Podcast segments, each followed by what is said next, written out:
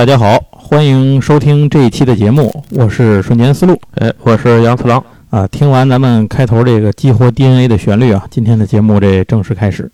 要说今天的主角之前，得先从我们小时候看过的一个电视栏目说起。这个电视栏目呢，呃，我相信咱们的听友当中啊，相当多的人都看过。其实小时候，我觉得咱们这个电视栏目还是相当多的，儿童电视栏目。你像什么七巧板啊，这个大风车、月亮船，对对吧？有好多这种。那么，姐姐，哎，对，巨屏姐姐是什么金龟子？现在现在的孩应该没有人知道巨屏姐姐了，巨屏巨屏阿姨了都啊。今天啊，我们要说的这个是比较靠后来的一个栏目，叫做《小神龙俱乐部》。哎。哎哎，说到这儿，杨总，你这个你听过一个和小神龙俱乐部齐名的俱乐部，叫熊猫俱乐部吗？好像没有，好像是四川卫视那边播的啊。里面有好多有意思动画片，这以后咱再说吧。就是我我为什么突然想到这个呢？实际上是之前我在讲小神龙俱乐部的时候，就总有人会提到这个熊猫俱乐部啊啊，所以我当时没有什么印象。后来我查了查里面播的动画片，我是看过的，所以我应该是看过那个。咱就说小神龙吧。小神龙俱乐部，它是一个比较独特的节目，因为它背后的资方呢，就是制作方啊，是迪士尼。嗯，哎，迪士尼制作并运营的这个儿童节目的这么一个系列，它在咱们这儿大概有四十多个城市的电视台，当时是每天都播出。这个节目呢，其实它最早是一九九四年九月十九号由美国广播公司，就是那个谁，那个 ABC，就是 ABC 办的。但是在一九九六年的时候，ABC 不是让迪士尼给收购了吗？所以它呢也就到了换到了新的东家小神龙俱乐部呢，这个就成为了迪士尼旗下的这么一个作品。当时这个小神龙俱乐部它的作用就是集中大量的播出迪士尼自己的这个 呃动画作品啊之类的，包括一些它其实还有一些儿童剧，一些互动游戏节目等等等等这些东西都有。就成为了后来迪士尼一个向外去输出自己的这个动画的这么一个窗口，这就是小神龙俱乐部的作用。在九零年到零零年，我们的节目的听友大家都熟悉这这个时间啊，这是一个非常重要的中国引进海外动画的重要的黄金十年。哎，之前您不知道的，请看这个那个童话往事，请看阿福的童话往事。这个期间呢，小神龙俱乐部可以说代表了一个时代。虽然说它相对来讲是就是比较靠后的那一批，对，可是它影响力是非常大的，因为《小神龙俱乐部》里播出来的东西实在是太多了，而且播了很长时间，播了很长时间。对，是从一九九四年《小神龙俱乐部》就开始在国内播出了，这直到什么时候呢？到了二零零六年九月一号，中哎，中国颁布了禁止在黄金时段播放海外动画片那个禁令，就是非常著名的这个这个动画禁令，也就是说在晚上五点到八点之间不能播海外动画片。那么这样的 深夜档啊，对啊，就剩深夜档了嘛。那这样呢，就是引进海外动画的黄金时代就此结束。小神龙呢，当时也受到影响啊，转而以这种制作原创节目和国内动画等等为主。但是那个呢，我就不太清楚了。就是说，零六年之后，小神龙俱乐部变成了什么样的？什么时候收尾的？这个我就不太清楚了。客观的说，我们的听友可能也很少有零六年之后还在看。还在对对对，有点难了，应该就不看了。那可能。但是如果您想细听的话，您可以收听我们一个有台叫《仙境之桥》啊，它详细的讲过小神龙俱乐部的事儿。我们在这儿就不太不太细说了。在小神龙俱乐部里头呢，他一共就播过多少动画片儿？这事儿可能现在已经很难定。哎，但是对于大家来讲啊，看过的这些动画片呢，可能会有几个印象特别深刻。这其中可以分成就是前三名，这个 top three 是吧？呃。第第三名，一般来讲总是变化很大的，每个人都有每个人的这种选择。哎，杨总，你那会儿看《小神龙俱乐部》吗？我现在倒完这个时间线，我就彻底明白为什么我对《小神俱乐部》有印象。嗯，但是对他播过的片子，我只记得《神偷卡门》。为什么？因为九五年我们家买了第一台电脑。啊，时间就转到电脑上了，就是九五年我们家也搬家了，就从那改玩红警了是吧？那会儿《仙剑奇侠传》啊啊，这我回头可以老要聊老 PC，我就可以从这儿就接上了，因为因为我印象非常深刻，因为我们时间线分叉，对对对，因为我第一台电脑是九四年康柏的最新机型四八六。啊，四八六，对，所以它是九五年买的，而且九五年是我们家搬家，因为搬家可能是不知道是因为我小学是最后小升初考得好，还是因为。可能还没不对，嗯最后是六年级，我九五年应该是六年级，可能还没考试呢，可能就是因为搬家，反正就买了电脑了。啊，所以自从有了电脑这个东西，告别电视啊。这个电视就蹦蹦哒哒的，啊实在没办法才看。所以理解只对九四年和九五年交界的那几个动画还有印象。懂了啊，那反正那就这么说，那按以我来说吧，在这么多的小神龙俱乐部的动画片里头，我个人觉得能排在第三名的是《木乃伊战士》，这个我嗯估计你不一定看我过。没看过。这个我印象里头他演的比较少，这个《木乃伊战士》啊，它是一个以埃及神话为背景的这么这么一个作品。那《木乃伊战士》排第三呢，排第二的跟排第一的，嗯一般是大家公认的两部作品。这排第二的通常就是神偷卡门，嗯，对吧？在在哪里能找到神偷卡门，对对吧？而且神偷卡门，卡门圣地亚哥，对吧？他那个嗯 他本名叫这个卡门，我记得还有相关的游戏啊什么的，还是挺火的。卡门这个作品嗯，排第一的就是我们今天要讲的夜行神龙。嗯哎，有很多人都是因为这个夜行神龙记住的小神龙俱乐部，而不是因为小神龙俱乐部记住了夜行神龙。哎啊，就这俩事儿是反过来的。就真的在我至少我周围有认识的很多人是这样。一九九八年，小神龙俱乐部里头播放了《夜行神龙》这部作品。虽然这是一个迪士尼的作品啊，但是它跟其他的迪士尼动画都不太一样。它比神偷卡门啊，这个就是什么狡猾飞天德呀，就比这些个作品呢更偏向于高年龄，或者就直接说就是成人观众，因为它的内容小孩子很难看懂。啊，就是这里没有什么，就像风和日丽啊、轻松幽默呀、勤劳勇敢啊、幸福甜蜜啊，在这儿都找都找不着。您取而代之的呢，是一个充满了阴谋、杀戮、血腥和背叛等元素为主基调的故事。善良、正直、充满同情心的人虽然也存在啊，但是他们在这个世界里头经常是属于就是比较步履维艰，或者是这个比较倒霉的那一方，嗯就是总总是他得经过了很漫长的事情，可能才能够自己翻回来，把这个命运翻回到自己的这个积极向上的这嗯这条路上来，就是很很困难，而不是像通过一个。呃，像小朋友们发人深省的故事之后得到了转变，就 基不本是超人不是这样是个蝙蝠侠的故事。对，哎，没错，是的。杨总，你看过《夜行神龙》吗？我现在听了这个时间线儿，我可以确定，就没看，基九八年没看啊，就没看。九八年我已经沉浸在万智牌和暴击房的世界里了。行吧，啊，对你万智牌玩的早啊。那接着说这个，那咱回来就你就听我说就完了，就说这个《夜行神龙》。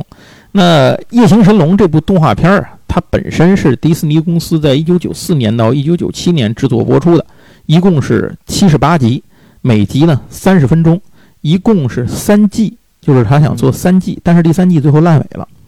那么开播至今，在全世界范围内拥有了相当多的支持者，有很多人都视之为影响一生的优秀动画。在十周年的时候，还出版了一个纪念 DVD，里面包含了第一季的所有内容和它有一个八周年聚会，啊，哎，有这么一个东西放在里头。《异形神龙》其实并不是一个适合小孩子看的作品啊，呃，咱刚才原因刚才就说了，他小孩子很难看懂。这个作品里头呢，它其实除了画风之外，都很难让你感觉这个作品和迪士尼有什么联系。呃，你猛一看就觉得它完全就除了这个画像是迪士尼画的这种感觉，剩下的都跟迪士尼不一样。尤其是因为剧情经常发生在夜晚，因为夜行神龙嘛，它白天都是石像，所以它故事很多都是在晚上发生的。所以夜行神龙其实就是石像鬼，对吧？啊，对，没错，就是像歌利亚嘛。对对对啊所以整个这个作品的感受上是非常类似于蝙蝠侠和哥谭市的，啊，你想啊，就是晚上夜晚，然后高楼从这个高楼像丛林一样，嗯然后四面都是车水马龙，到处都是这个灯光，巷子里都是游荡的，你不知道有什么人，有各种犯罪分子、高科技的超级罪犯什么等等这些乱七八糟事儿。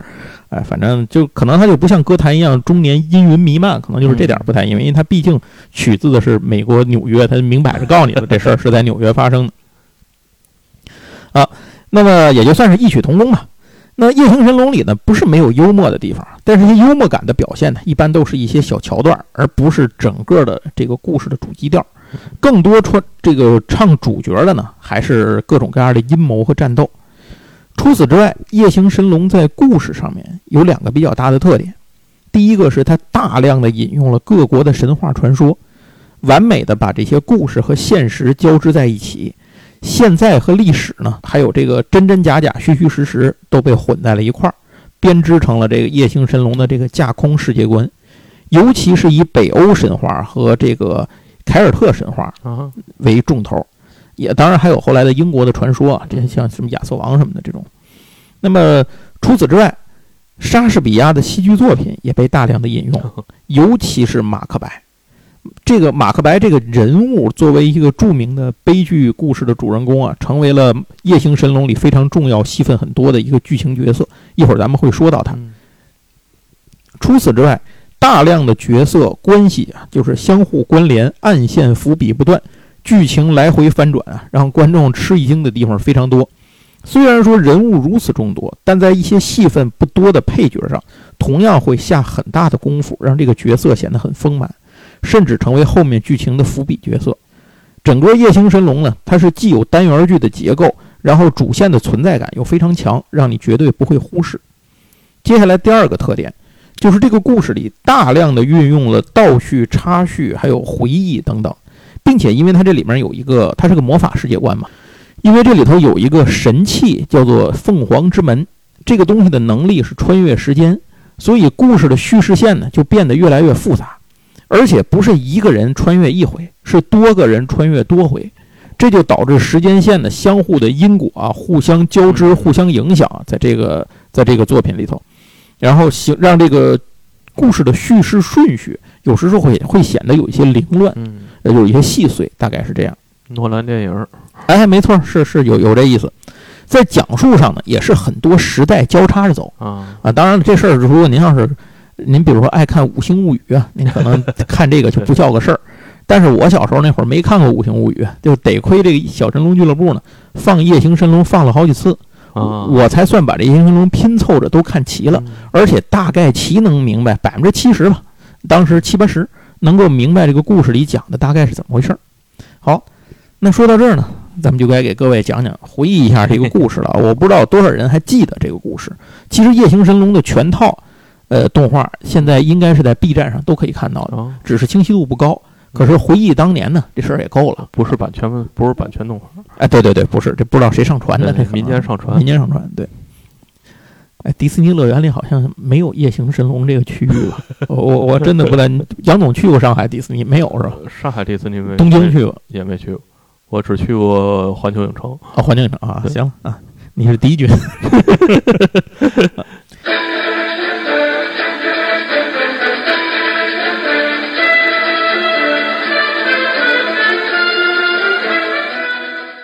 故事的开篇是一个亿万富豪啊，大卫·塞纳土斯，他把一座中世纪的古堡呢拆了以后，搬到了自己家的这个叫什么，就是一个总部大楼顶上。嗯，是不是总部也不知道。后来我觉得塞纳土斯家有的是这楼，就是纽约一个高耸高耸入云的这个大厦，搬到这个楼顶上，重新把这个古堡原样给盖好，修旧如旧，盖好了。随着太阳降下，夜晚到来。古堡顶端的几座石像鬼的雕像突然活了过来。嗯，原来在中世纪的时候就有这么一种神奇的生物，它们有着超人的力量啊，和这个还有能在空中滑翔的巨大的翅膀。它们的特点是呢，白天会化作石像，夜晚复苏成为战士。这个种族呢，被称为叫夜行神龙一族。但是有一天，夜行神龙却被他们保护的人类所背叛，几乎遭到了灭顶之灾。只仅存了几个夜行神龙，这包括了他们的领袖叫格利亚。这些人呢，被一个咒语所封印。这个咒语是只有当千年之后，古堡高过云端之时才会破解，否则他们终生为石像，就是不会再在夜晚醒过来了。那么时间流转啊，千年已过。一九九四年的时候呢，这个塞纳土斯不知道从哪儿听说了这件事儿。就把这个古堡买下来，运到自己摩天大楼顶上 装起来了。结果果然破解了咒语。但是时隔千年，沧海桑田，刚刚苏醒的歌利亚等人，这个一众夜行神龙，对眼前这个高楼林立、霓虹闪烁的世界感到非常的迷茫。这个世界和他们沉睡前的世界已经截然不同。但是之前由于有被人类背叛的经历，这让歌利亚等人对人类非常警惕。他们不敢再轻信任何人，包括眼前这个给他们破除了诅咒、看起来毫无恶意的塞纳土斯。啊，当然了，塞纳土斯呢，肯定不是像他说的那样，就是出于好奇心、有钱嫌难受才这么干的。其实从一开始，格利亚他们就很警惕塞纳土斯，但是比起玩心眼儿这件事儿呢，塞纳吐斯在这部戏里头，咱不说是第一吧，至少也是金字塔顶级之一。所以他想玩格利亚他们呢，就是玩的一愣一愣的，并且是这个有心算无心。他在格利亚他们醒来之前，把事儿都已经铺垫好了，就等着算计你了。呃，万幸的是，当格利亚等人苏醒的时候，一些从楼顶掉落的石块险些砸中摩天大楼脚下的行人，这引来了纽约警察局的女警官伊丽莎的调查，从而将伊丽莎卷入了这件事儿。如果不是这样的话，未来格里亚等人的结局可能不会太好。嗯，从而呢，塞纳土斯这个人也可能永远不会得到什么改变。总而言之，就是从。这位女警官被卷入事这个事件开始，所有人的命运呢都发生了变化。这个伊丽莎是一个印第安人，她印这个聪明漂亮、勇敢善良，家里头呢有父母和一个弟弟，也是很美满的生活。她是这个作品的女一号，同时也代表着在这个黑暗的时代里，那些依然顽强照亮周围黑暗的那些人性的善良光芒。啊，当然具体的事情都是后话，咱们一会儿再说。总而言之，伊丽莎因为和塞纳吐斯不对付，就是因为他一直觉得这个亿万富翁啊，这个钱来路不正，但是警察这边呢又抓不到什么把柄，所以一直对他对这个塞纳吐斯也没有什么好脸色。所以这次呢，他也就因为这个契机，成为了最早见到夜行神神龙的这个现代人类之一。这个时候，突然有不明人员袭击了塞纳吐斯大楼。塞纳吐斯就跟格里亚他们说：“说你看我救了你们是吧？然后当着你们面我东西让人抢了，就是你们是不是这个把我找回来？”与此同时呢，塞纳吐斯还给格里亚带来了一个人，这个人是格里亚曾经的伴侣，也是一个夜行神龙，一个女性的夜行神龙，叫戴蒙娜，让他们团聚。那么出于感谢和愧疚以及内心的正义感，歌利亚等人答应帮塞纳土斯去把他被抢的东西再抢回来。于是呢，他们就去袭击了一个也是个超级富豪，这个人叫雷诺德，去他的这个基地把这东西拿回来，是一个丢失的磁盘。这个雷诺德的基地是个什么呢？是一个大型的飞空艇，就在天上飞着。所以燕神龙不能飞嘛，啊，他们就上去就把这个东西给抢回来了。结果后来才知道，这个事儿全是塞纳吐斯自导自演，他需要这个磁盘里的内容，但是对方常年生活在飞行堡垒上。所以需要能飞的夜行神龙去帮他干这个事儿，并且戴蒙娜和塞纳吐斯是一伙的，这个事儿都是提前彩排好的，一起演了这出戏。而塞纳吐斯以格利亚为原型呢，又还制造了一大堆机械的夜行神龙。那么他为什么要去让这格利亚抢那张磁盘呢？因为那个磁盘里有让，就是让这个机械格利亚能够启动起来的这种人工 AI 的这个城市。所以他就要求歌利亚他们把这个东西给弄回来，就是这么个事儿。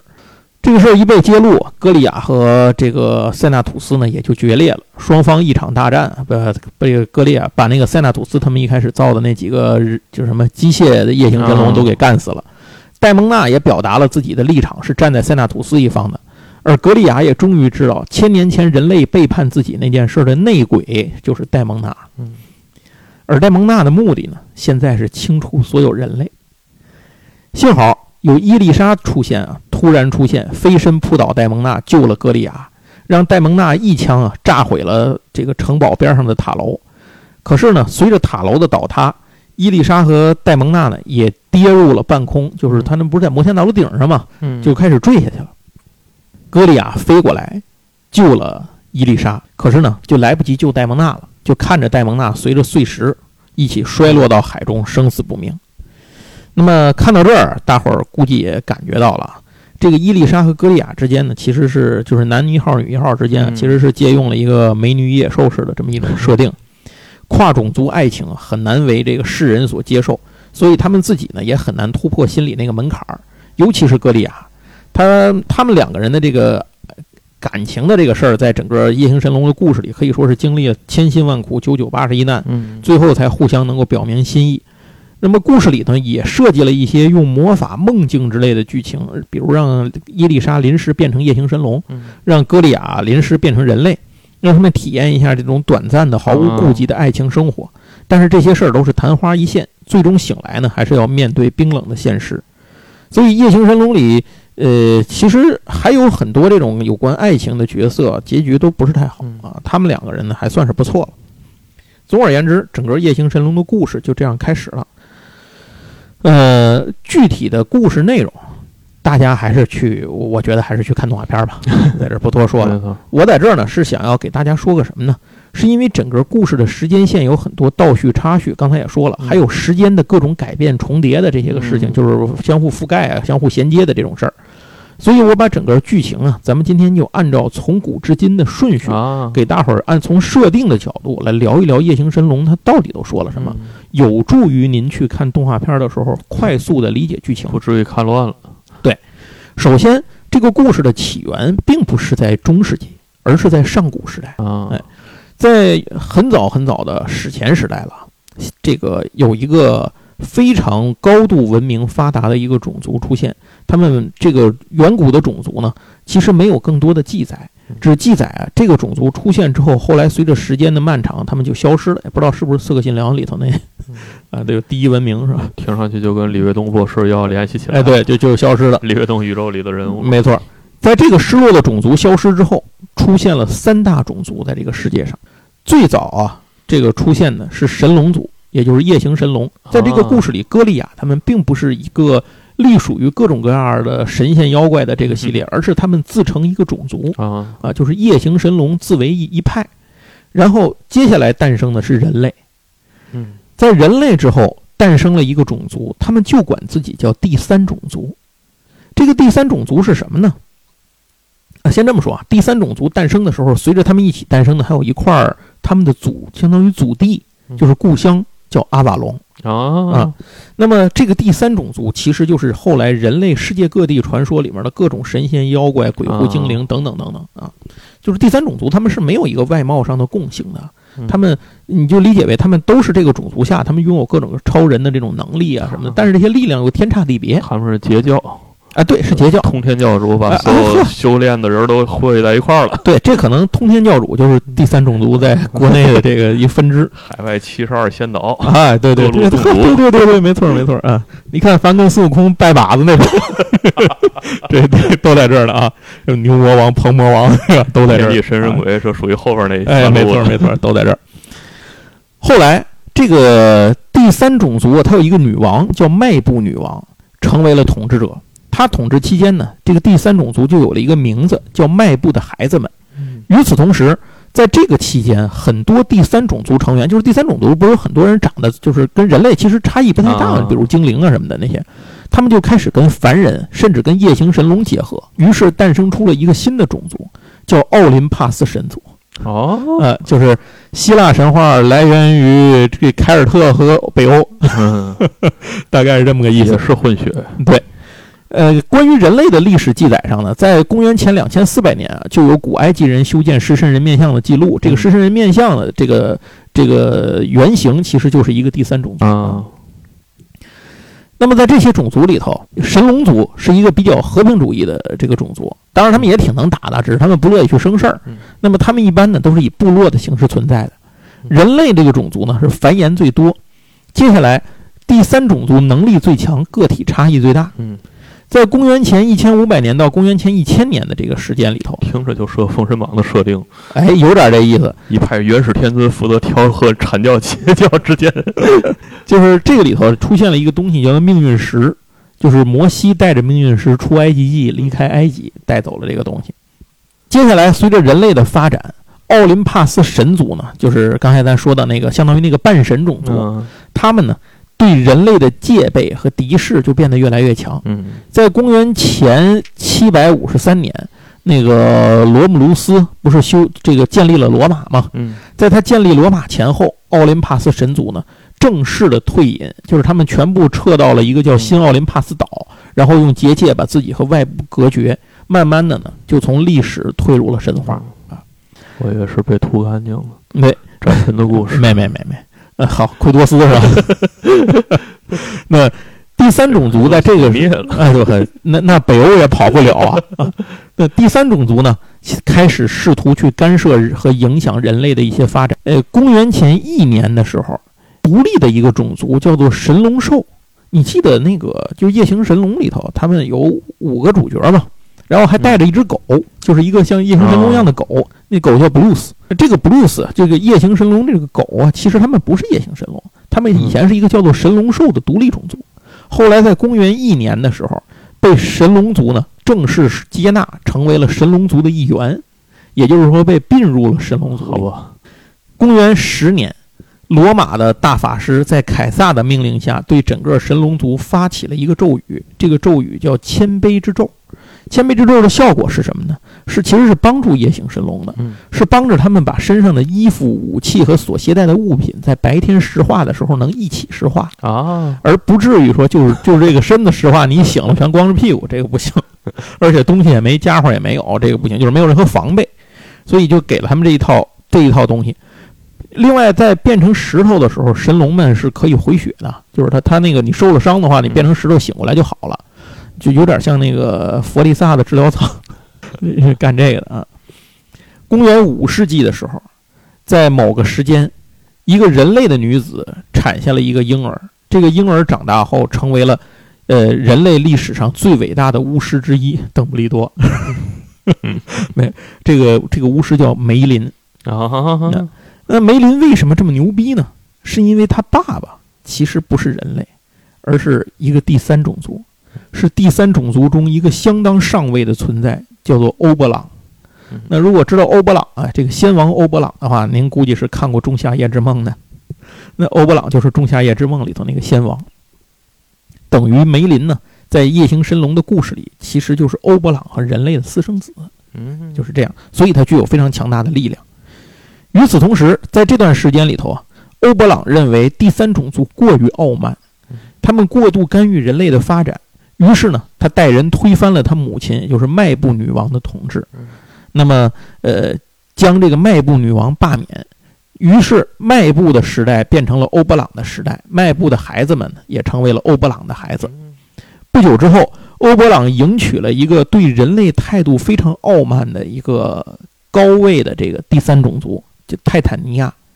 啊，颁布了法令，让第三种族啊去融入人类，进入人类社会学习。学习什么呢？学会什么是谦卑，并且严格禁止所有第三种族的子民直接使用他们的力量去干涉凡人的世界啊！当然了，这个法令后来其实想想，一些特别牛逼的第三种族也不太遵守这件事 啊，还是约束一般人的。对，哎，对，咱万智牌里有一个系列，之前仙灵那系列叫什么来着？就是以英国神话为背景的那个，呃，木不是目光。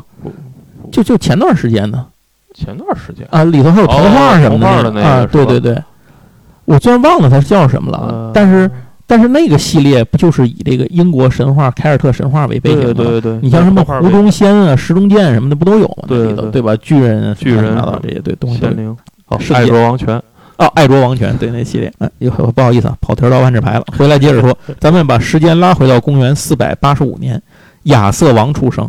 亚瑟王将成为夜行神龙故事里的一个重要配角，多次给予了格利亚他们帮助。公元五百年，亚瑟从这个命运之石里面拔出了那个大宝剑。命运之石不就是刚才说摩西带出来那块吗？啊，亚瑟从命运之石里拔出了大宝剑，然后就是那个咖喱棒嘛，圣剑 Excalibur。呃，亚瑟得到了石中剑之后呢，也在梅林等人的辅佐下，正式加冕为古不列颠之王。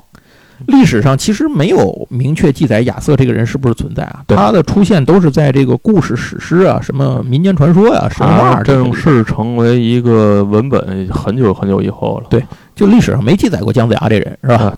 呃，应该是没有吧？你也是从故事里面才知道姜子牙的，一个道理。后来在这个呃公元五百四十二年呢。亚瑟不就发动了对那莫德雷德的讨伐战吗？呃，这个可能熟悉亚瑟王的朋友都知道，不熟悉的跟大家简单说一下，因为亚瑟王是一个重要的人物，后面会涉及到这些问题。就是亚瑟王当时呢，他是亚瑟当时是被那个摩根用咒语迷惑，让亚瑟以为摩根就是他自己的那个王后，那个谁桂尼维尔，然后呢，结果就跟这个摩根生了一个孩子，这个孩子就是莫德雷德。如果您玩过桌游这个亚瑟阿瓦隆的话。这个里面这些角色您都会看见啊？为什么这些人是扮演的是好人，那个人是坏人啊？什么原因啊？在在这里头，你就可以根据这个故事来的。结果，这个桂尼维尔这个王后呢，她因为知道这个看知道了这个亚瑟和摩根的这件事儿，但是她不知道原因，所以她以为是亚瑟背叛了自己。嗯那么她呢，也就出后来她也就受到打击，也就是出轨于这个兰斯洛特嗯。咱们都知道这兰斯洛特 爵士，兰斯洛特也是圆桌骑士之中非常重要的一个人啊。结果这件一系列的事情，后来又导致了兰斯洛特和亚瑟的决裂。那兰斯洛特不就去法国了吗？再经过了一系列事件之后，亚瑟和高文等人呢去讨伐兰斯洛特的时候，让莫德雷德守城，结果莫德雷德就 反水了，叛变了。后来，这个亚瑟王在呃公元五百四十二年发起了讨伐莫德雷德的这个战斗，叫做卡姆兰战役。卡姆兰战役最后结果是莫德雷德就被干死了，但是亚瑟呢也身受重伤。在弥留之际，亚瑟要求把他的圣剑，把咖喱棒嗯丢回到湖里头去。他不是那个湖中剑是从那里出来的吗？但是夜行神龙的世界里头不是啊。夜行神龙的世界就是在亚瑟王的故事传说里，石中剑和湖中剑是两把剑，因为石中剑后来不给断了吗？啊，断了之后，不是湖中仙子又递给他一把剑吗？对对对对他他才有了这个收来那把圣剑。但是他最后死的时候，把那圣剑得还回去。在夜行神龙的时代里，拔出来那把剑直接就是这个圣剑，就这嗯这他把这个二加俩剑给二合一了。就是本来是扔湖里了，但是变成石头里了。哎，对对对，在但这个就说这个在亚瑟王的故事里啊，他是要把那个剑要扔回湖心嘛。嗯结果他当时派谁去呢？就派这个手底下的这一个也是一个圆桌骑士贝德维尔。结果贝德维尔两次都没舍得把这剑扔了，因为他知道他一旦扔了这个剑，亚瑟必死无疑。啊，哎，他就没舍得扔这个剑。结果后来回来以后，他把剑藏起来，就回来就说：“哎，我扔完了。嗯”就亚瑟说：“那你跟我说说，你扔剑时出现了什么异象？说不出来，那你没扔，你回去把剑扔了。”就这么第三回，最后贝德维尔是终于狠下心，把这把剑呢扔向了湖心。突然，湖心中伸出了一只女人的手，接住了这柄这个这个这把剑的剑柄，然后沉入湖中。回来之后，贝德维尔就把所见所这个所闻呢和这个亚瑟说了一遍嗯。亚瑟听完就与世长辞了，嗯知道这次是真的，就与世长辞了。但是在这儿有另一个说法，嗯说亚瑟没死，他在弥留之际被湖中仙带走了。失节了。没没，不至于不至于，送到了阿瓦隆，就是在阿瓦隆沉睡去了。嗯那么夜行神龙当中呢，就采用了这个说法，就是亚瑟王呢从此在阿瓦隆的圣山当中沉睡，等待不列颠需要他的时候再次醒来还是成仙儿了。啊，他是成仙了，对。当然，最后故事的这里头呢，这个在夜行神龙的故事里，他是怎么醒的呢？他是被伊丽莎叫醒的哦，，就是醒了。啊，被一个美国人给叫醒。然后，公元六百四十二年，这个波西维尔爵士，波西维尔爵士就是得到圣杯那个嘛，嗯他成立了一个组织，叫光照会，嗯，都连上了，都连上了。还是李卫东宇宙。对对对，李这这跟李卫东宇宙真的好多地方可以连上。然后，刚才咱们说的那个大卫塞纳吐斯，嗯他也是光照会的重要成员。嗯这里还涉及到一个问题啊，就是塞纳吐斯是怎么成为亿万富豪的？是因为年轻的时候，塞纳吐斯其实他爸就是一个普通人家，嗯然后那个他爸其实人很好，很正直一个人。年轻的塞纳吐斯有一天收到了一封神秘的来信，这个信里写了什么没人知道，但是里面附带了一个价值连城的古代金币。这个金币据说是古代只有王族那种贵族才会有的金币，特别值钱。他就把这个金币卖了，作为自己起家的成本。啊并且后来呢，塞纳吐斯的每一次像投资啊什么的这些事儿都能够获益颇丰，嗯就好像他能未卜先知一样。呃，包括后来唤醒夜行神龙这些事儿，其实都是那封信上写的。啊那么谁给他写了这封信呢？也不知道。嗯总而言之，这个塞纳土斯就靠这个事儿就抖起来了。嗯可是塞纳土斯他爸一直认为他后来来路前来路不正，就是说不是一个正直的人，所以他爸爸呢一直看不惯塞纳土斯的行为，他们父子俩的关系就非常紧张。啊，话先说到这儿，您记着，一会儿咱们把这段话接上。公元八百七十八年的三月份，飞龙山上孵化了一个神龙蛋，又孵化了一批神龙蛋，其中有一个呢叫哈德逊，就是夜行神龙是没有名字的。其实夜行神龙都没有什么名字，它名字都是后来别人给起的。嗯就是，但是这个哈德逊呢，咱就为了方便说，是后面起的名字。那会儿他还没有名字呢。哈德逊，大伙儿也可能还记得，他是这个夜行神龙主角团里面这个那个老头儿，就是瞎一只眼的那个。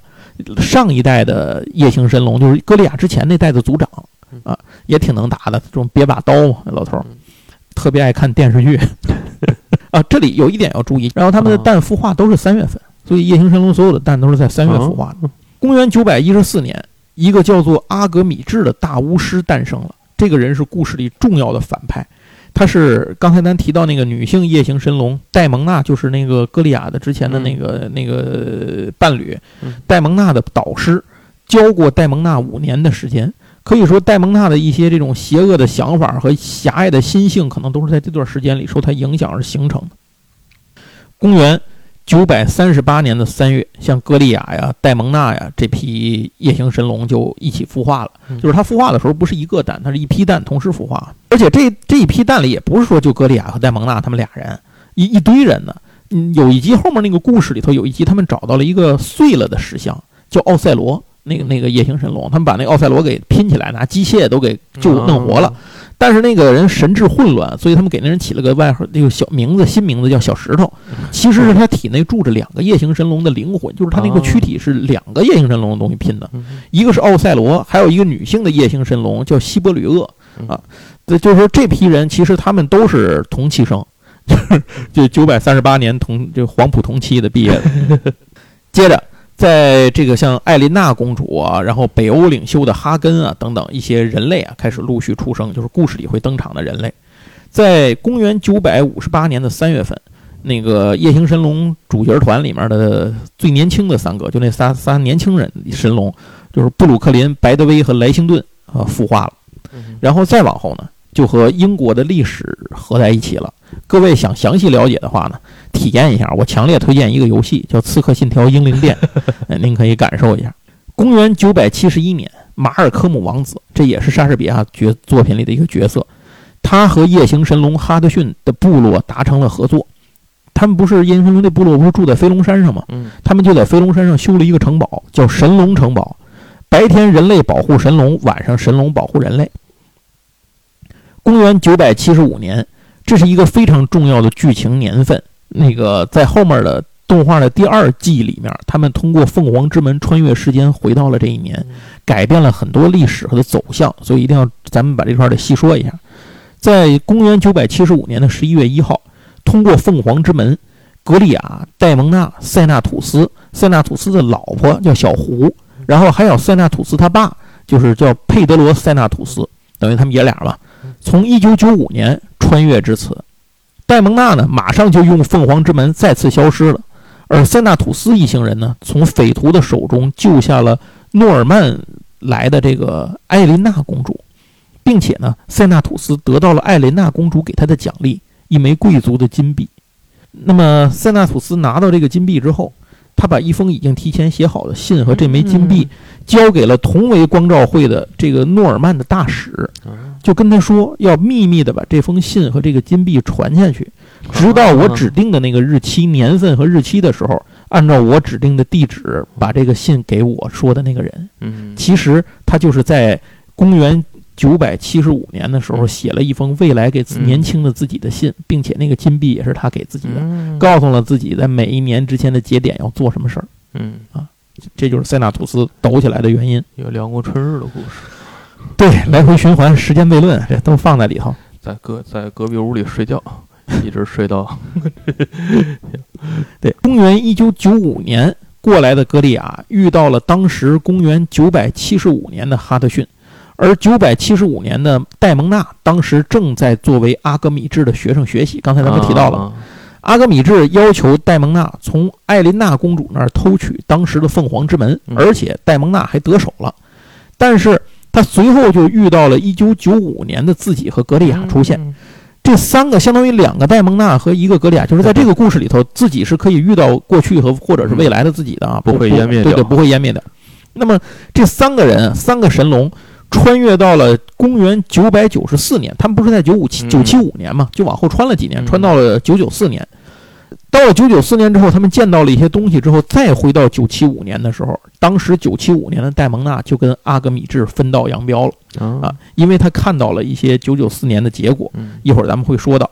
之后，这个戴蒙娜也没有把凤凰之门给阿格米治，而是他把这个凤凰之门掰成了两半儿，作为定情信物，把另一半呢交给了格利亚。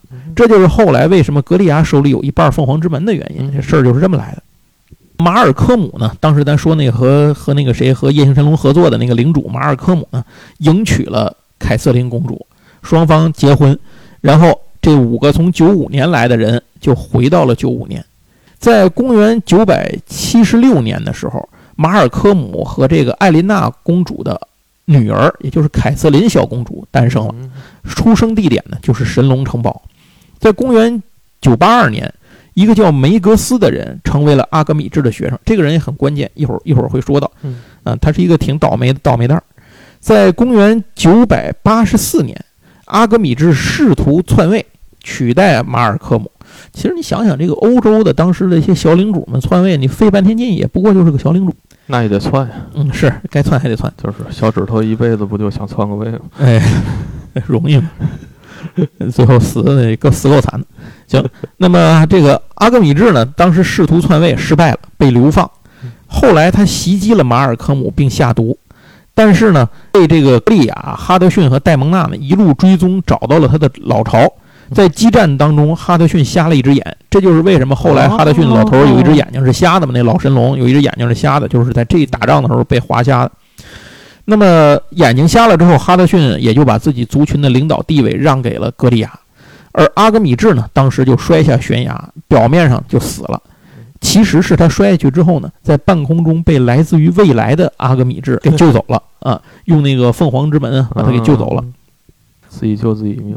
再后来，马尔科姆去世，这个凯瑟琳公主成为了神龙堡的领主。公元九八八年三月份，神龙堡呢，这个里头的神龙产下了最后一批蛋，其中的一些呢，后来据说被分走，形成了一个新的族群，但是就不知道了。公元九百九十年，这个时候，中美洲的某个巫师制作了玛雅的太阳护身符以及四个挂坠儿。靠着这些的力量啊，古代的玛雅人和当时在古在古玛雅人一起生活的神龙族，嗯退入了玛雅雨林深处，成为了当地的传说。那些玛雅的，就是夜行神龙，看起来的样子就是羽蛇神。嗯这个故事里可能一开始的没说啊，就是在很长时间里，其实大家都以为世界上就这点夜行神龙，嗯那其实不是的，也不是在中世纪的时候，就之前很古老的时候，也不是只有那个英国，就是这英嗯不列颠岛上有夜行神龙，世界各地都有。事实上，到了九五年，就是到他们现代的时候，幸存下来的夜行神龙也不是只有歌利亚他们。后来随着这故事的进展啊，这个慢慢的都会展开。他们在世界各地都发现有存活的夜行神龙，哦。而且据说有一个相当大的种群种族，有一个部落，嗯。就是算部族吧，有二百多夜行神龙，就生活在伦敦，相当于生活在原来他们中世纪的时候这个这这个这个英国这个地方。我有几扇也是形容生活在那个秦始皇的坑里，我操，这不好说直接被直接被埋了。不会不会，他们应该在封神台都封了神了，等不到秦始皇那会儿，秦始皇那会儿应该还是人啊。那在公元九百九十四年啊，咱们在每一集动画片开头叙述讲的那段背景故事啊，千年之前刀剑、迷信魔法统治这个世界啊，就是那个时候，以及动画片第一季前五集续这个故事里头交代的剧情。千年之前，什么人类背叛了夜行神龙那段事儿，嗯就发生在公元九九四年。嗯一个叫做哈根的维京人，刚才咱提到哈根出生的时候，哈根的维京人呢，疯狂的攻击这个神龙城堡，因为那会儿其实都是您要玩《刺客信条》，您也知道，因为您扮演的就是这个角色。嗯这个北欧的这帮这帮斯堪的纳维亚半岛上的这些人，因为生存的需要啊，不断的向这个呃更更好生存的这个英国呀、嗯。开始去袭击。对，尤其是他们顺着河道啊，现在现在其实就是泰晤士河啊，现在想不是泰晤士河，算算是哪条河啊？他们要是进去的话，就是泰晤就是泰晤士河对吧？泰晤士河。啊，对对，他们一直往上到伦敦，对对，没错，他们一直顺着条河，其实就是沿途烧杀抢掠。嗯。最倒霉的一般都是修道院嘛，对？各种修道院，那当时都倒霉。这个《刺客信条》里头您都会体验因，为这个宗教建筑里宗经常聚敛钱。有钱啊，对，别中世纪东西的时候，他们就就是你抢一盆儿，你抢一堆泥盆瓦罐的，有个屁用啊？对吧？听个响儿似的，你不如真金白银来的实惠北欧人是去上班儿。啊！对，上班打卡。对对对，而且很多北欧人呢，就此就迁到了英伦三岛去生活啊，有一些部落就迁到那儿去生活。在这段时间里头呢，哈根他们就是来到这边袭击英国的这个这个呃北欧的部落之一，他们疯狂的攻击这个神龙城堡，但是被夜行神龙所阻挡。可是，在城堡内却发生了一些问题。这个凯瑟琳公主在阿格米治的影响下，越来越疏远夜行神龙，就是跟她的父母不一样。嗯他认为夜行神龙都是怪物，这也给未来的一场悲剧埋下了种子。那个法师梅格斯他其实已经成了这个领地的领主的，相当于这个御用的这个巫师吧。他不是阿格米治的学生嘛，所以他也认同这个叫“非我族类，其心必异”这种说法。他认为迟早有一天呢，夜行神龙会背叛凯瑟琳。就是这个人啊，梅格斯其实是个好人，而且他一直深爱凯瑟琳，就是他为凯瑟琳可以付出所有的一切。但是他对夜行神龙就很像是那个 Lex Luthor 对超人的观点啊，就你一定有问题，你没问题，只是一你还没有机会暴露，第二可能我还没有发现。那么后来矛盾越发明显，比如他们那个城堡的卫队长啊，邀请格利亚他们不是立了战功了吗？参加庆功宴。没想到被公主当面训斥，还降了职，这就导致这个队长非常不满。因为队长说：“ 我他妈从你爸你妈那会儿就就当队就保着你们是吧？到现在让你小丫头片子这么宰的我，在飞飞流过谢谢啊，就是 就是，我跟领导握过手。这个庆功宴之后，这个梅格斯那边呢，就反正就是他他就开始跟那个凯跟这个凯瑟琳公主就商量。”他们要着手准备一个，一旦有什么情况可以制住夜行神龙的咒语。这个咒语就是千年魔咒，就是让他去沉睡千年那个那个石化咒语。这事儿就相当于是我假定你会危害我，并且基于这个假定，我必须先干死你，以防你没事儿的时候将来把我干了。呃，就是相当于是没事儿找事儿，挑起事端。这个我觉得这个味道可能大家很熟悉，现在 经常看国际新闻，您会很熟悉。拜登大户内行是吧？呃，那这个咒语啊，这个千年沉睡的咒语呢，就是在这个时候被研发出来的。此时，神龙堡里面人类和夜行神龙的分化已经越来越严重了。戴蒙娜就属于是夜行神龙里头对人类的鹰派，那个歌利亚就是鸽派嘛。戴蒙娜于是瞒着戈利亚和那个，他就和那个队长俩人啊商量如何反水，因为队长不也不满吗？放维京人进城，计划是戴蒙娜引走神龙，队长联系哈根进城，维京人洗劫俘虏之后呢，这个把这里面的人都俘虏走了之后呢。开这个这个戴蒙娜他们白他们等于他们第一天晚上撤走，白天是石像，再回来的时候，哎，城堡就已经没有人了。那么城这个地方呢，就又神龙这个飞龙山呢，就又归回给了夜行神龙，就是这么想的，挺都挺好。计划赶不上变化。公元九百九十四年九月三十号，队长呢和哈根谈判，当晚维京人就派了一支小队，伪装成大部队，故意的露出一些破绽，远离神龙城堡。让戴蒙娜假装发现问题，跟格利亚说：“咱们得全族出动追击他们这个大部队。”就不知道他们要干嘛，他们要万一要迂回呢，对吧？明修栈道，暗度陈仓怎么办呢？对吧？我们得追着看看嘛。本意是戴蒙娜呢一想法就是咱都走，走了这事儿晚上一攻城，事儿回来事儿都了了，就完事儿了。没想到格利亚说这事儿不需要这么多人，我带个人去看就行了。结果呢，他就只带了哈德逊，他俩人去了。在路上发现年轻的布鲁克林他们三人组啊，正跟人类在在在发生冲突，呃，年轻气盛嘛，所以呢，他就把这布鲁克林他们仨在山洞里就地关了禁闭，哎，这救了他们仨一命。然后这个两个人继续上路去追赶那支部队，到底是怎么回事？这样计划有变，戴蒙娜就只能见招拆招，他就跟那队长商量说：“既然我们人都没走，咱晚上不能打，打不过呀，对吧？”还是得白天打，要不然你就白天把他们都放进来。但是我们必须得说好了，白天我们都石像，你们可不能伤这石像。哎，你人你们爱怎么怎么弄，这个东西你爱怎么拿怎么拿，别跟我没关系。但你别伤我们石像。这个哈根呢，这个就保证没有问题啊。那个队长那就更没问题了。于是队长当天呢，割断了所有弓箭手的弓弦，然后偷偷打开了城门，放这个北这个这个叫什么维京人进来。由于神龙都是石像啊，弓箭手又没有弓箭，而且是这个有心算无心，那么维京人大军呢就杀进城堡，神龙堡呢就此失落，局面非常的混乱，而且也危险。但是随着烧杀的进行，这个北就北欧的这帮枪都是蛮子嘛，都是烧杀抢掠，就失控了。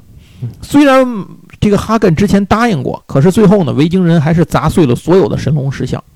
当晚。躲在悬崖底下的戴蒙娜醒来的时候，只看到了被洗劫一空的城堡在熊熊燃烧，自己族人的满地尸骸啊，遍布城堡。所以戴蒙娜同时呢，也发现了正往这儿赶的这个歌利亚和哈德逊，他们俩人还没看见戴蒙娜。由于无法面对他们，所以这个戴蒙娜选择悄悄离去，并且陷入了对人类的憎恨之中。嗯幸存的格利亚回来一看，我操，怎么出这段子了是吧？也不知道怎么回事儿，然后就发现哦，是那个谁，是那个哈根他们来了，所以闯进城了。于是呢，他们就带着这个，哦，那个谁没死，就是那个布鲁斯那只狗啊，啊，那个神龙犬他没死，带着布鲁斯啊，就是他们这个五个神龙啊的这个，然后就就去，相当于去追哈根他们了。嗯哈根他就是慌乱之中呢，把这个凯瑟琳公主捞过来做人质。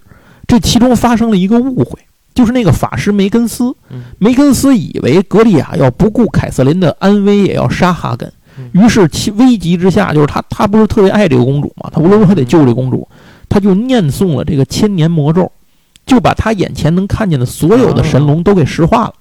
当时因为格利亚不在，所以除了格利亚之外，其他的人都被陷入了这个千年石化里头。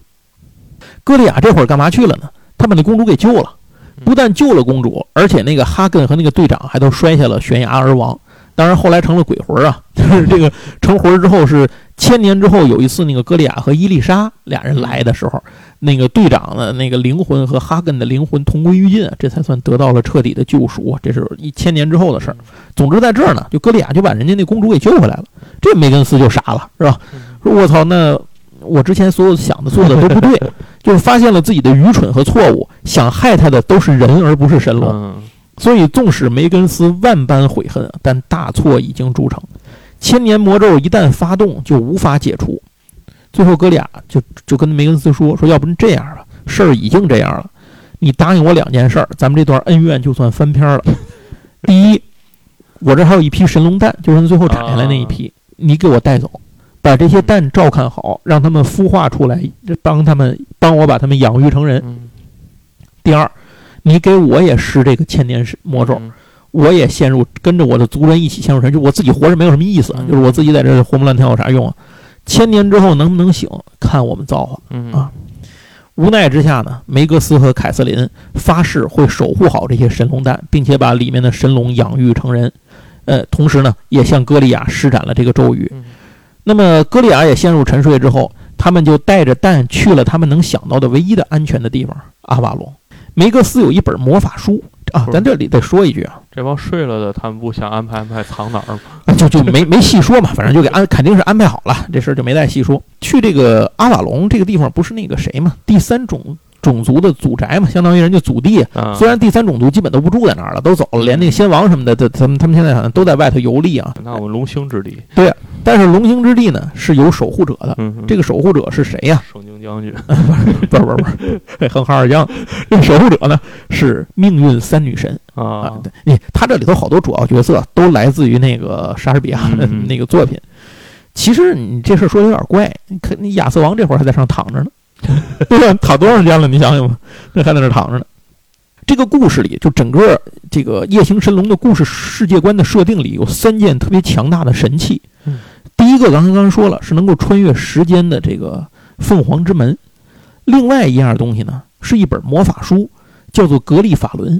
这个格力法伦这个东西呢，是记载着世界上的一切秘密和奥义，就是它有一切知识的答案嗯。但是，一般人你如果魔力不足，你是无法翻阅和使用它的。嗯这个梅格斯呢，他因为是个法师，所以他可以借用一部分书的魔力来为他所使用。嗯他就用这部分魔力，就已经能够战胜命运三女神了。他把命运三女神给定型在了猫头鹰的形态，啊就给姐儿仨变成猫头鹰。这姐儿仨呢，其实他们就属于是第三种族里面对待人类的鹰派。嗯嗯，就是第三种族里头，咱刚才不是说了，差异特别大吗？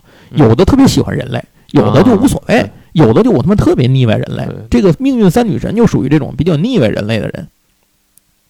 但是这个时候呢，就是好汉不吃眼前亏是吧？都让人给变成猫头鹰了，你这事儿就别再跟人家自卫了。回九龙岛请我哥哥去。啊，对，请我哥哥去啊！这金角剪，这个 这梁天尺打不过你，是不行啊，还得找赵公明啊。完了，然后结果这个三女神呢，呃，就只好放眼前的这些人进入神龙岛。可是神龙岛这不是进入神龙岛，就放这些人呢进入阿瓦隆。嗯，可是阿瓦隆本身啊，它是有自己魔力的，嗯它拒绝这个像三神器这么强大的啊魔法物品进入到阿瓦隆，所以无奈之下，这个梅格斯就把这本书放在了他们带来的一条船上，好像是，我具体怎么忘了，好像把船给推走了。总之，他就把那个书给放弃了。他没这个多这本书，他才能够进到这个岛上去。等级太高，等级太高。所以从此呢，这个人类和夜行神龙的蛋就开始生活在阿瓦隆了。与此同时，这个三女神不已经吃瘪了吗？吃瘪之后，他们就遇到了两个穿越时间而来的人。这两个人就是刚救了阿格米治的阿格米治。啊，这俩阿格米治。然后他们手里头呢有这个一个神器，叫做奥丁之眼。这个奥丁之眼也是三神器之一，它是世间一切魔力的源头。理论上讲，只有用奥丁之眼的魔力，才能完全调动啊那个格力法轮里面的所有的这些东西。嗯，所以就这这些是一套的一套套件儿，这会儿等于就被拆开了，一身神装，一身神装。所以他这个阿格米治呢，就用这个呃奥丁之眼的力量。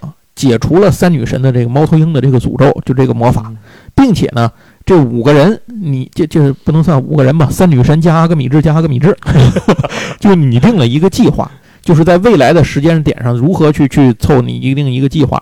命运三女神要从阿瓦隆岛上驱逐所有的人类，而阿格米治要靠自己的，就是要获得更强大的力量和权势，各取所需的一个协议。这一针儿基本上事儿就讲完了。然后咱讲下一阵儿是谁呀？是戴蒙娜。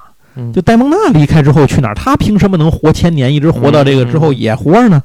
戴蒙娜离开之后，他遇到了一个人，这个人叫麦克白，就是 啊，莎士比亚四大悲剧嘛。在公元一零三四年的时候，邓肯成为了苏格兰王，但是充满野心的将军麦克白呢，也想这个称王，可是呢，他一直没有这个机会，结果他就被人给利用了。谁呢？命运三女神啊！这命运三女神给他下了一个预言，就是说他将成为领主，然后成为苏格兰之王，但代价是他永远没有子嗣，别人的孩子将取代他，最终成王。这个我们现在可以把力量给你。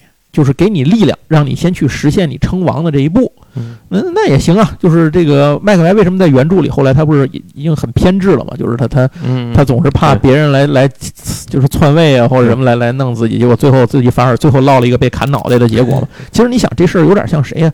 像希腊神话，对对吧？那那个那宙斯不也是这么着吗？这个时候咱接着反过头来接着说云的故事。哎，对对，没错，咱回来接着说。那么现在呢，就是这个戴蒙娜跟他说呀，呃，不是戴蒙娜，那个三女神跟他说，说我们给你一个盟友，这个盟友就是夜行神龙戴蒙娜，说你跟这个戴蒙娜结成契约，把你们俩的灵魂绑定在一起，他不死你不死，你不死他不死啊，所以你们就能拥有强大的力量，而且你们俩人团结一致，一个是最强的人，一个是最强的神龙，是吧？你们你们俩人一块儿，当然这忽悠着说，这这这就反正都 捧着来吧。但是麦克白不知道的是，另一边跟戴蒙娜三女神也是这么说的啊，而且他给他们下，就是这三女神给他们俩人下的这个咒语啊，不是这么简单的把俩人的生命连在一块儿的这么个咒语。后来他们才知道，这个咒语其实并不单纯，这是一个投行思维，对，两头忽悠，没错。本来呢，就是麦克白经历了称王、作死等一系列过程之后啊，进行的比较顺利。但是他后来不就是因为那个那个预言那个事儿，他后来就越发多疑嘛。加上三女神在背后兴风作浪，这个戴蒙娜和麦克白俩人本来戴蒙娜对人类就没有多大信心，就是不太相信。那么越来越多的事儿让他形成两个人之间形成了误会。麦克白也一样，对对戴蒙娜也是这样。本来一开始俩人亲密无间的合作，确实是这所向披靡。但是随着俩人越分裂，互相猜忌等等等等，最后这两个人就已经变成了敌人了，就成了这样了。可是，在这个故事的最后，不是麦克白要死了吗？就是被人杀了吗？发现麦克白死不了，因为戴蒙娜活着呢啊！结果呢，后来时间长了之后，发现这个三女神给他们下的咒语啊，其实完整的咒语的意思是，他们两个人永生不死。嗯啊，但对于永生不死的两个互相仇恨和猜忌的人，又被灵魂绑定在一起，这就无比的痛苦。这件事怎么解除？唯一的方法是一个人杀死另一个人啊啊！所以在最后的这九百多年的时间里呢，麦克白一直以杀死这个戴蒙娜为目标。可是因为两个人的武力值都差不多啊，这个加上这各种各样的原因吧，一直是打了个半斤八两，谁也弄不死谁。猜忌嘛？对对。加上戴蒙娜呢，这个事儿就是还有一个问题，就是戴蒙娜呢本身她还不想死。他不是还有好多事儿没办呢吗？嗯，所以他又不想死，所以在这个事儿里，就是一直俩人就争斗了千年，大概是这么一件事儿。这就是为什么戴蒙娜一直能够活到后来这个九一九九五年、嗯九四年这会儿，他他还活蹦乱跳，还倍儿年轻，还有当时那个状态。原因就在这儿。那么故事从这儿开始，正式进入了这个动画片儿的第一集，啊哎，差不多就从这儿开始了。呃，我我们其实后面想讲一些，这个时间差不多了，一个小时了啊。我后面还想再讲一点比较有意思的地方，就是后面剧情里面比较重要的一些嗯一些个关键点，比如说。他们到了这个，就是阿瓦隆公主，他们到了阿瓦隆之后，这个事儿完了吗？没有。嗯夜行神龙的故事在后面的剧情里有很多地方，我比较喜欢看的一点是，它能把前面的坑给你连起来，啊而不是说抻出一个线头就放那儿放着，嗯最后一大堆线头破布，嗯你这哪儿也没有个结尾，不是？他给你收束了好多东西。人家是天下霸唱，不是南派三叔。哎，没错儿，哎呵，是的啊。伊丽莎等人呢，他们就伊丽莎和那个格利亚有一次，他们在中央公园晚上，那个发现中央公园美纽约中央公园那个湖上起起雾了。啊，这个雾里飘来一条船，船上坐着个人，这人是谁呢？是当年歌利亚他们在一起的时候，就是跟着那个公主嗯一起去岛上的一个当年的一个小孩儿。其实嗯公主他们那会儿不是刚成年嘛嗯，但是那个那个这还是一个孩子，十几岁的一个孩子。这个人后来已经此时此刻他已经成了阿瓦隆的守护骑士了，嗯叫汤姆，没有杰瑞，这是汤姆啊。那汤姆呢，坐这个船来呢，为什么一看哟，你怎么还活着？汤姆就是他们原来知道这个阿瓦隆岛上的时间流速跟外面是不一样的，啊过得非常缓慢。所以这个时候，公主他们呢，虽然都已经是垂垂老矣的老人了嗯，但是还都健在。为什么来找他们？是因为阿格米治已经拿到了三样神器，现在正在进攻阿瓦隆。啊要但是刚才咱们不说了，那个阿瓦隆其实那个就是你你拿着三神器这种东西你是进不去的嘛。嗯，那阿格米治怎么进去的呢？他把那个格利法伦给吃肚子里头了，嗯然后把那个奥丁之眼戴在头上，用奥丁之眼的力量控制住那格利法伦的力量，就让他们互相抵消，嗯不显示出来，那么就可以进入到这个，就相当于是做了个欺骗装置，嗯最后就进入了这个阿瓦隆里面。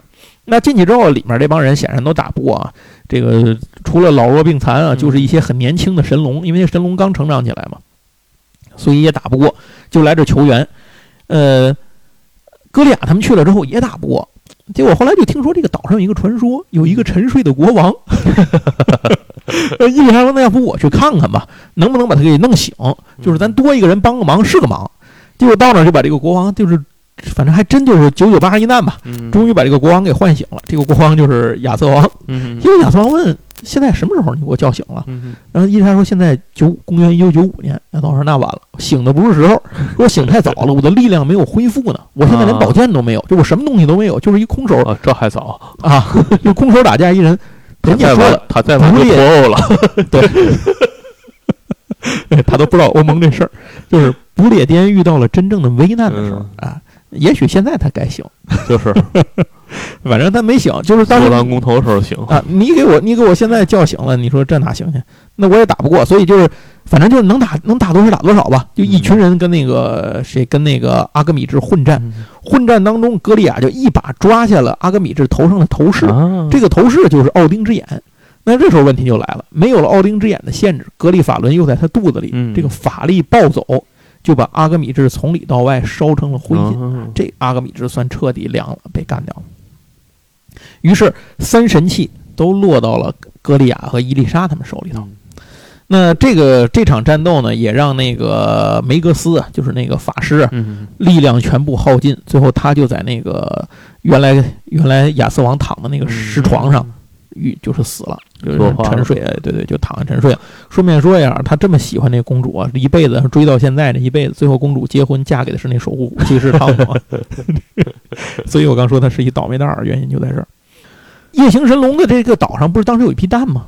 嗯那个蛋都孵化了，嗯就是都已经是长成年轻人了。嗯。其中有一个夜行神龙，女性的夜行神龙，格利亚一看见她就知道她是自己的孩子，嗯。她身上有自己和戴蒙娜的血脉。嗯。哎，于是呢，他就把这个他们的女儿带着一起，相当于两个神龙，再加伊丽莎，再加上布鲁斯那只狗，嗯。一起上了这个船，准备回纽约，就坐那船。嗯。当时有两条船，他们做了一条，亚瑟王做了一条。啊亚瑟王说：“我也在这待着没什么劲，对吧？我不如去。现在世界这么大，我要去看看。所以亚瑟王划船就走了，去纽约走一走。对，纽约走一走，然后他们也走了嗯。可是俩人就说：“哎，说你知道怎么回纽约吗？”那说：“我也不知道怎么回纽约。”俩人村长呃问村长去，俩人说半截儿。这汤姆就在远处喊说：“我以为你们知道呢，说这个这阿瓦隆这个地儿只把你送到你你该去的地儿，啊不把你送到你想去的地儿。但说已经晚了，人就走了。然后从这儿开始就开始了连续十多集，可能是他们在世界各地漫游的这么一段事儿。这个漫游的事儿里，既触发了一些新事件，最重要的是收束了很多老事件。啊，把好多以前的闲散的这些线给收起来了。比如说，他们在澳大利亚制止了一个人工 AI 机器人的这个暴走，这个这个事儿本身没有什么啊，但是做这个机器人的人是谁呢？就是他们当地首先他帮助了一个人，这个人是塞纳吐斯的老婆。就是那个小胡，当时跟他们在九五年返回过过去那个小胡，这个小胡啊，他当时是一个偶像团体叫派克一族的，这个就相当于是这个 C 位，啊，然后这个派克一族里头这些人呢，什么人都有，长长短短，老老少少，反正就是什么都有。什么他外号都叫什么？他不叫小胡吗嗯？还有什么野狼、土狼、啊豺狼，反正就是这些人。这里面有的人是真坏，有的人其实还挺好。嗯哎，总之每个人呢，这些人其实他们的团背后的团体的钱是塞纳土斯出的。但是除了小胡之外，没有人知道，甚至塞纳土斯委托派克一族去刺杀塞纳土斯，就 就是为了掩盖这些这些关系。然后这个里头的每一个人呢，都让他们做了过一些实验，比如说肢体改造实验，嗯就是你们俩人不是想获得力量吗？那我给你改造成机器人，你敢不干？嗯那个是我给你做了一套高科技盔甲，你穿上试试。然后还有人给你注射了兽化实验的这种细胞，嗯看看你能变成什么样。总而言之，这个其实派克一族啊，就是拿来做实验的嗯。然后这个小胡呢，就相当于一直带着他们玩他小胡相当于知道真相。后来派克一族不被抓了吗？被捕了有一次，就被捕之后，那个塞纳吐斯伪装起来，然后装成了一个劫狱的，给他们都给劫了。只有小胡不走。小胡说：“我输，我在我坐在这儿看书，我不越狱，我不走。”结果所有的人，其他越狱呢，都背负了罪名，只有小胡呢提前释放，哎，人光明正大就走了。哎，所以就说这些事儿都在人家算玩儿的人家算计之中啊。那在这件事情里，等于就是他们救了这个，相当于就是挽救了这件事儿嘛嗯。这个是结果，这个事儿就是这个 AI 是谁研究出来的呢？是小胡他妈研究出来的。嗯但其实小胡他妈有一个真正的身份，嗯就是先后泰坦尼亚。啊当时那个欧布朗不是让他们去人间行走吗？嗯啊，这个泰坦尼亚也来了，嗯并且呢，和这个人类一个人类生了个私生子，嗯这个私生子就是小胡嗯啊。那个人类是谁呢？就是在故事一开头他们去抢的那个开空中要塞那哥们儿雷诺德，还知道吗嗯？呃，摇轮椅那老头儿其实就是他。那么作为报答，就是因为他觉得那个也那个泰坦尼亚觉得欠了格里那个格里亚他们人情了嘛，嗯所以就跟格里亚说了，说欧布朗有一个弱点，他怕铁，啊铁制的武器以及铁做的钟敲响的钟声都会让他丧失力量。这个是那个莎士比亚那故事里头嗯讲到的这么一件事儿。欧布朗确实是是当时说是怕这个，只不过在这里通过这种方式告诉他们。然后第二件事儿是他们去了，当然他们还去了好多地儿中间。然后后来有一次他们到了伦敦嗯，到了伦敦之后，在晚上出来走路的时候，看见有一个魔法商店，就是卖这种魔法物品、嗯稀奇古怪东西的。门口站着两个店员，一个人呢戴了个狮子头套，一个人戴了个独角兽的头套，嗯身形很高大。哎，门口正在跟别人说什么。歌利亚一眼就看出来，这俩人不是戴的头套，他们俩是夜行神龙啊啊！就是夜行神龙不是都长成人样儿？你想那南美那不长得跟羽蛇神似的吗？就是那哥们儿就是羽蛇神传说的来源嘛嗯，就是长什么样都有。完了，他就过去说：“哎，这这儿能伦敦还碰上俩同族是吧？没想到。那俩夜行神龙一看见歌利亚就愣住了，就说，立刻就把歌利亚他跟伊丽莎他们就拉到了他们店里，啊就是非常的情绪上非常的激动，就问他问歌利亚一个人，就说这个格里夫到哪儿去了？说你当时把格里夫带走了，格里夫去哪儿了？格利亚都傻了，我这我头一回见你们二位，我哪知道你们说是谁呀、结果后来这个事儿说明白是怎么回事呢？是二战的时候，第二次是二二次世界大战的时候，德国不是总空袭英国嘛，所以皇家空军呢就跟德军作战。这个格里夫呢是一个非常有这种正义感的人，嗯他就经常啊协助皇家空军作战嗯。结果后来有一次呢，歌利亚把他带走之后，两个人再没有回来。当时格利亚出现了，把他们带走了。嗯他们都以为啊，格利亚和格里夫已经死了。嗯可是没想到，时隔几十年，这个格利亚突然间回来了。那格里夫在哪儿去了呢嗯？但是此时此刻，格利亚根本不认识这个格里夫，也不知道他俩是谁。还没认识。这里有一个小插曲，就是格利亚突然想起一件事儿：他们在刚到英国的时候，在马路上看见一个雕像，这个雕像是一架呃喷火战斗机嗯和德国飞机作战，同时在这个飞机的旁边翅膀上呢，还站着一个像夜行神龙的一样的一个 一个造型的人，就是。底下那个雕像写的是，这个人是当年二战的时候，传说跟英国空军一起守护伦敦上空的嗯守护精灵，哎，就是这么个事儿。他就突然想起这事儿来，他就一下想明白了，他就用那个格里那个凤凰之门穿越时间回到了二战的时候，果不其然见到了格里夫他们。嗯，然后格里夫呢，就是一个年轻的热血的英这个嗯神龙，他呢总是随着这个空军一起打击德国入侵，嗯所以在英国空军当中有了守护精灵的这个传说。那么有一次，他终于被这个德国人的飞机给逼到死道上了，眼看跑不了了，结果被格利亚出现把他给救了，就把他拽进了时空门里头，直接拉到了一九九五年。嗯这就是为什么他那天去跟格里夫俩人一块儿走了之后，结果就再没回来，因为他们俩人就格里夫就走了。嗯那个歌利亚呢，当时根本就那个时候出现的歌利亚根本就不是那个时代的歌利亚，是从未来来的。所以这样呢，这格里夫就被找回来了，那么这个误会也就解开了。但是没想到这个格里夫啊，就是他心比天高，那意思就是说我也不能说心比天高吧，就是心气儿非常高，嗯就说哦，原来这个现在世界都变成这样了。我也得到处看看去，结果他不愿意在伦敦待着，大哥自己就走了。哎，格里夫自己走，为什么要说他？一会儿咱们要提到这个格里夫。当时啊，当时已经有九六年了，就是格里夫走了之后呢，他遇到了什么人呢？他遇到了坐另一条船出去的亚瑟王。啊亚瑟王那条船到了哪儿呢？到了美国纽约中央公园就他那条船到那儿了。为什么到那儿？因为时钟剑被挪到了那个地方。嗯并且麦克白找到那儿，想要用时钟剑的力量，就是为自己所用。所以为了抢回自己的这把剑，那么这个亚瑟王呢，就就就去把自己的时钟剑要拿回来。那么格里夫正好从那儿出现，就帮了亚瑟王。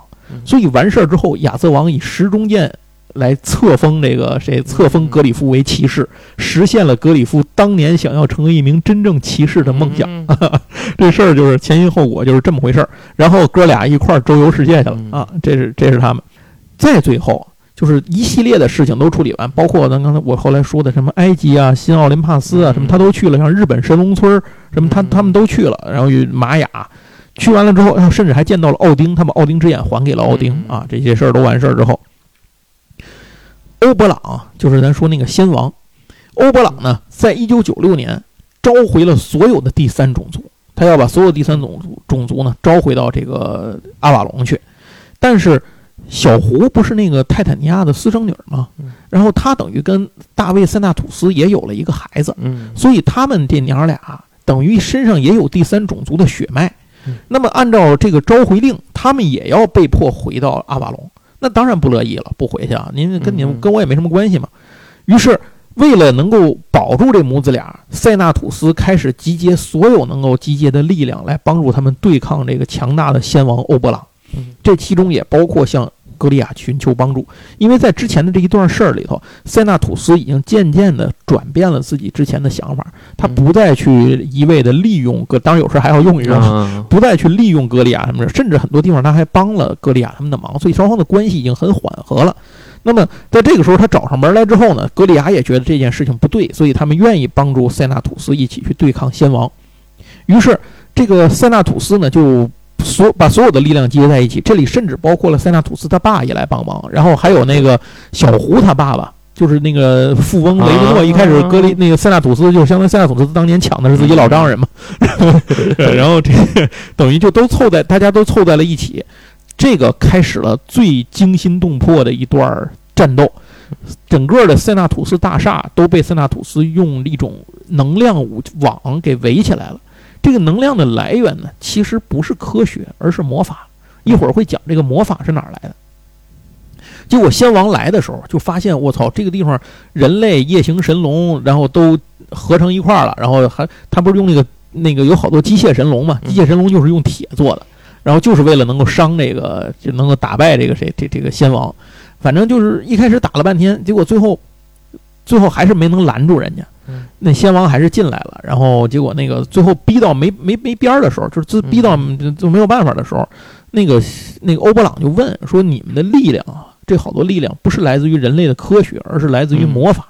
说你们这个魔法是从哪儿来的？”哎，后来就发现，在塞纳吐斯身边一直有一个从第一集出来时就跟着他的一个嗯从来不苟言笑、戴着眼镜儿的一个秘书。嗯哎就一直有这么一个人，一直叫伯纳特。这个伯纳特的真身是什么人呢？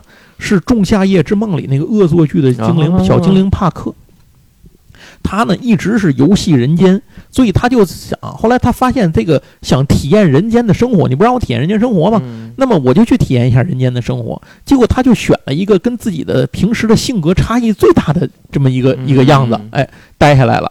所以就是这个就变成这个伯纳特一直陪着这个塞纳吐斯，在塞纳吐斯身边儿。这里面他还做过好多恶作剧的事儿，比如说那个谁戴蒙娜。之前不是向他许愿，说是像那就是希望你能帮我忙，让我能白天不再变成石像。嗯那个那个谁说，帕克说没问题。结果戴蒙娜白天一睁眼变成了自己最痛恨的人类。然后还有一集是什么？麦克白想要寻找爱情，想结婚，这体验爱情。结果后来给他介绍了一个人，他非常开心。这个女士最终结婚，发现这是戴蒙娜，就是白天变成人的戴蒙娜。反正就都是这种缺德事儿，你知道吗？就是我实现了你的愿望，但这个愿望总不是你想的那样，你你总有一些漏洞，就是这样。所以他本质的目的是什么呢？他是想把那个凤凰之门拿来献给那个欧伯朗，换取自己不用再回到这个阿瓦隆的这这个权利。结果没想到，在这个过程里，他慢慢被人类和神龙所感化，愿意站在这个塞纳吐斯他们这一边帮助他们，嗯所以为他们提供了法力。就在最后的关头，已经没有办法了，都挡不住这个欧伯朗了。那欧布朗要把那个孩子拿走的时候，小胡突然爆发出了前所未有强大的魔力，就把这欧布朗给直接给拍飞了。结果就发现小胡在人类的世界诞生，没有一天接受过魔法的训练，他却还能够激活这种血脉。就欧布朗就发现，哦，自己可能想错了，说这两个就是小胡也好，他们尤其是那个小孩儿，说他们看来在人类的世界也并非这个没有可能去成长起来。说那要不就这样吧，说既然如此，我也不把他们带回去了。说你就是那个帕克，嗯。他说：“我剥夺你所有的魔力作为惩罚，你就继续当你的伯纳特嗯，但是你还要当好这个孩子的导师，在你教导他使用魔法的时候，你还可以使用魔法。嗯什么时候你这个这个惩罚结束，就是这孩子成才之后，成人成才之后，你这个惩罚就结束了，大概就是这样。那这个这个等于就是相当于这场大战最终收尾，塞纳吐斯像是塞纳吐斯和格利亚他们就彻底化干戈为玉帛，啊。双方就就和解了，然后也算是一个不错的结局。塞纳吐斯的父亲小胡和他爸爸等等这些隔代人之间的问题也都解决了啊。但他爸爸最终也跟他儿子就是两个人就算，呃，这个也也就是父子父子之情吧，又恢复了。这这样，本来《夜行神龙》这个故事还是相当不错的，但是后来呢，随着第三季的故事，由于第三季的编剧的这个剧情烂尾啊，嗯导致这个故事呢只能草草结尾，相当于被腰斩了。哦最后是给了他们一个结局吧，就算是就是出现了一波采石猎人，就是你一看这波采石猎人，就是因为神龙的这个在城在城市里出现的事儿越来越多，摁不住了嘛，又出现了一些这些怪物会。就是不应该存在的人类，然后他们呢，就是就这这些人呢，就号称叫采石猎人，打扮你一看就是三 K 党啊，然后他们呢，就就相当于要把这个石像凿毁嘛，杀死夜行人龙嘛，结果最后慢慢慢慢的，实在是没有办法了，在城市里活不下去了。那么就是没有生存，没有空间越来越小。最后塞纳土斯呢，用一批假石像把他们给换出来了，让那些人摧毁了，以为把神龙都杀了。然后呢，他偷着把这个歌利亚他们送出了纽约，送走了。这个故事到这儿就完了。嗯呃，最后的结局应该是什么样，也就没有人知道了嗯。故事就这么结束了。至此为止，《夜行神龙》的所有剧情呢，就跟大家简单的、粗略的讲了一遍。这里面差的东西简直太多了，七十八集您慢慢看，信息含量极大，剧情非常丰富，人物的关系啊，包括暗明暗线的各种交织啊，嗯做得非常的好。呃，应该这么说，《夜行神龙》是一个具有实验性质的一部作品啊。它其实是可以视作为美国现代的这种成人向动画片的一种实验品。嗯它是一个从卖玩具向讲故事进行转变的这么一个、一个作品。这样说，这剧情编的就不像是卖玩具的样子。对，而且夜行神龙的玩具呢，前段时间其实是我记得还是有出过的，但是我不知道是官方还是就是它一直就有玩具啊，只是不太多。我的意思是说，前两年的时候它好像又出了，是这两年可能是又有新出现的夜行神龙的玩具，好像是这样，但我不太懂，因为我对夜行神龙玩具那块确实没有什么接触。嗯，总而言之，夜行神龙是一个我在看过的儿童，就是小时候看过的所有动画片里面，给我印象最为深刻的。如果你让我选出一个个人最喜欢的动画作品，比如排前三的话，一定有《夜行神龙》。它能不能排第一，我不好说，但是它一定能排进前三，因为毕竟还有《超时空要塞》那个太 太空堡垒和变形金刚在呢，对吧？对对对。所以另一个可能就是《夜行神龙》。呃，就这样吧。今天的其实这个要讲要回忆的东西呢，就说到这儿。《夜行神龙》这部作品，如果以后有机会大家喜欢听的话，我们可能还会再做节目，跟大家再接着再聊一些《夜行神龙》的东西。因为《夜行神龙》还有很多剧情，每一集展开，其实讲起来还是很有趣的，因为它的剧情的丰富性特别的强。另外呢，是关于小神龙俱乐部，咱们在这儿再说一次，小神龙俱乐部呢，大家可以去听一下有台《仙境之桥》，是之前做过节目，那咱可以聊聊。再有就是夜行神龙的动画片，B 站上都有，您可以从 B 站上去看到，可以补番，哎，无论是补番还是复习吧，哎，都可以从那儿去看。好，那我们今天的八匹马的会议就到这儿，还是希望大家能够听完节目之后给我们点个赞。打个扣啊，然后尤其是能给节目点个关注啊，对对对，关注一下我们这个节目，这些数据都可能对把这个节目在上面进行这种叫什么导引流吧推广，哎，起到一些作用。收听量仍然大于订阅量。对对对，哎，最后呃，在最后的最后还说一个事儿，就是我们有一个读者群，一个听友群，微信群，您可以加我的微信，就是大写的哥凹高 J A O。八四六零九三九四，加我的微信，您就跟我说是要加入八匹马这个群，然后我给您拉到群里头来，咱们大家到群里聊天。好，这一期的闲聊八匹马到此结束，咱们下回再聊，拜拜，拜拜。